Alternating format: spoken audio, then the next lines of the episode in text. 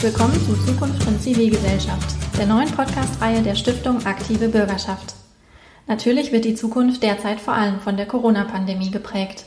Sie hat zu weitreichenden Veränderungen in unser aller Leben geführt. Doch wir können auch selbst Einfluss nehmen und unsere Zukunft aktiv mitgestalten. Deshalb lassen wir in diesem Podcast Menschen aus ganz unterschiedlichen Bereichen zu Wort kommen, die uns ihre Erfahrungen schildern und Lösungsansätze aufzeigen.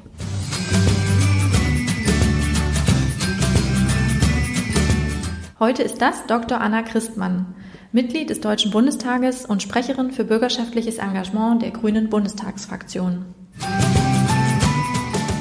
Meine erste Frage wäre, ähm, was Sie überhaupt unter digitalem Engagement verstehen.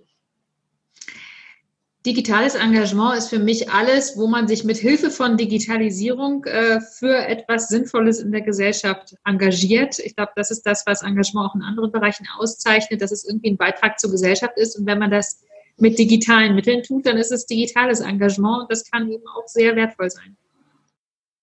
Denken Sie da jetzt an Formen wie zum Beispiel eine Webseite oder Social-Media-Aktivitäten, die quasi eine Ergänzung sind zum analogen Engagement oder gibt es auch Formen digitalen Engagements, die einen Selbstwert an sich haben, die es gar nicht in der analogen Welt so geben könnte? Also beides. Äh, das eine ist natürlich irgendwie das klassische Engagement durch Digitalisierung möglichst einfacher zu machen und vielleicht auch so, dass es mehr Menschen erreicht. Da kann man natürlich gerade auch soziale Plattformen nutzen, um mehr Freiwillige zu motivieren, um vielleicht auch gerade kurzfristige Engagementprojekte äh, aufzusetzen und irgendwie zu sagen, hey, wir treffen uns übermorgen alle um eine Stunde äh, irgendwie einen Kinderspielplatz aufzubauen. Für solche Sachen sind natürlich einfach digitale Tools total hilfreich zur Unterstützung von klassischem Engagement. Es gibt aber auch äh, natürlich Dinge wie Wikipedia, was äh, auch die engagierte Zivilgesellschaft ist und sich allein dadurch auszeichnet, dass es ausschließlich im digitalen Raum eigentlich Wissen zur Verfügung stellt. Oder was ich auch sehr spannend finde, äh, im Bereich der Datennutzung. Wir befinden uns ja in einer Welt, die voller Daten ist und es ist überall die Frage, wie können wir eigentlich Nutzen aus diesen Daten ziehen?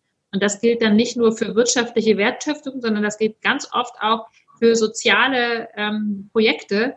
Ich kenne eine äh, Gruppe, die äh, stellt ähm, Wohlfahrtsverbänden äh, Datenexpertise zur Verfügung, sodass die sagen, hey, wir können eure Arbeit effektiver machen, indem wir eure Daten auswerten und äh, euch Dinge sagen, die ihr vielleicht noch gar nicht wusstet.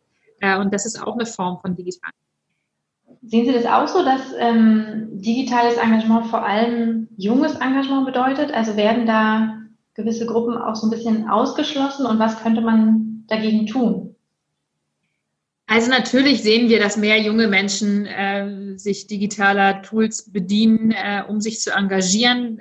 Und äh, das ist, finde ich, auch erstmal okay. Das ist der Lauf der Generation ein Stück weit. Auf der anderen Seite muss man natürlich auch sicherstellen, dass niemand dann ausgeschlossen ist und ähm, überall dort, wo es wirklich ja viele Menschen und vor allen Dingen auch alle Menschen generationenübergreifend erreichen soll, möglichst auch analoge äh, Formate zusätzlich bereitstehen, dass man also nicht ausschließlich auf digitale Instrumente äh, setzt, sondern äh, überall darauf achtet, dass das inklusiv ist und möglichst ähm, alle auch mitmachen können, auch die, die sich in Digitalisierung nicht so sehr auskennen. Auf der anderen Seite finde ich, ist es auch gerade eine Chance im Engagementbereich, wo viele verschiedene Menschen zusammenkommen, auch Digitalisierung ähm, in die Breite zu bringen und vielleicht auch zum Beispiel Unterstützung gegenseitig sich zukommen zu lassen, dass jemand sagt, hey, du kennst dieses Tool noch nicht, du bist im digitalen Raum noch nicht so viel unterwegs, äh, ich unterstütze dich dabei, damit du bei uns im Verein genauso mitmachen kannst wie vorher. Also das zeichnet ja Engagement auch aus, auch eine gewisse Solidarität untereinander.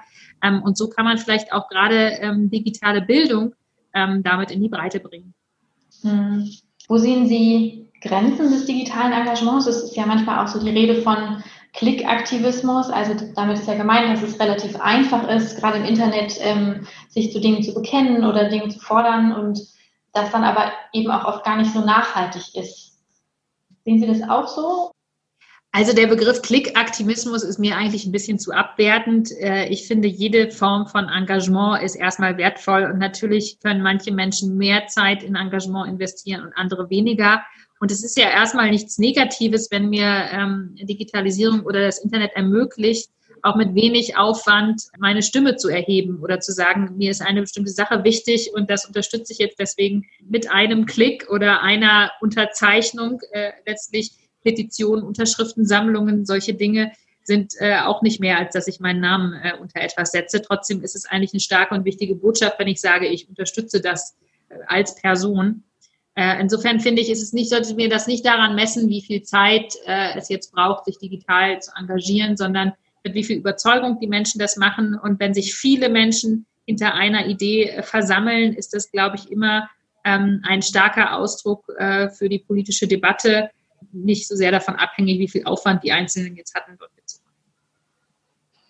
Würden Sie so weit gehen und sagen, dass die Zukunft im digitalen Engagement liegt? Nein, das äh, ist, glaube ich, nicht das alleinige Allheils, äh, der alleinige Heilsbringer, äh, das digitale Engagement, sondern ich würde sagen, ähm, dass beides zusammengehört. Und das ist ja das, was wir, glaube ich, gerade in der derzeitigen Pandemielage alle erleben. Äh, Gerade die digitalen Kommunikationsmöglichkeiten erleichtern im Moment so viel. Viele Treffen können digital stattfinden, die sonst ausfallen müssten. Aber wir merken natürlich auch, wenn wir uns nur noch digital treffen, dann fehlt auch ganz viel, nämlich das äh, Zwischenmenschliche, der direkte Kontakt, auch mal das Gespräch nebenbei, was man ja, wenn man sich in Gruppen trifft, äh, führen kann. Digitale Kommunikation ist leider sehr hierarchisch. Es gibt in der Regel eine Person, die spricht und alle anderen hören zu. Und diese Form von Gruppendynamik, die gerade im Engagementbereich ganz wichtig sind, dass sich dort unterschiedliche Treffen auf gleicher Ebene austauschen können, ähm, das geht so im Digitalen auch ein Stück weit verloren. Deswegen ist es ganz wichtig, dass wir beides zusammenbringen. Die Erleichterungen und die größere Reichweite im digitalen Bereich, ähm, aber auch die besondere Qualität von persönlichen Netzwerken im direkten Austausch. Und wenn wir beides zusammen haben, dann haben wir, glaube ich, eine gute Zukunft für das Engagement. Das war ein super Schlusswort, finde ich. ja, vielen Dank. Wunderbar.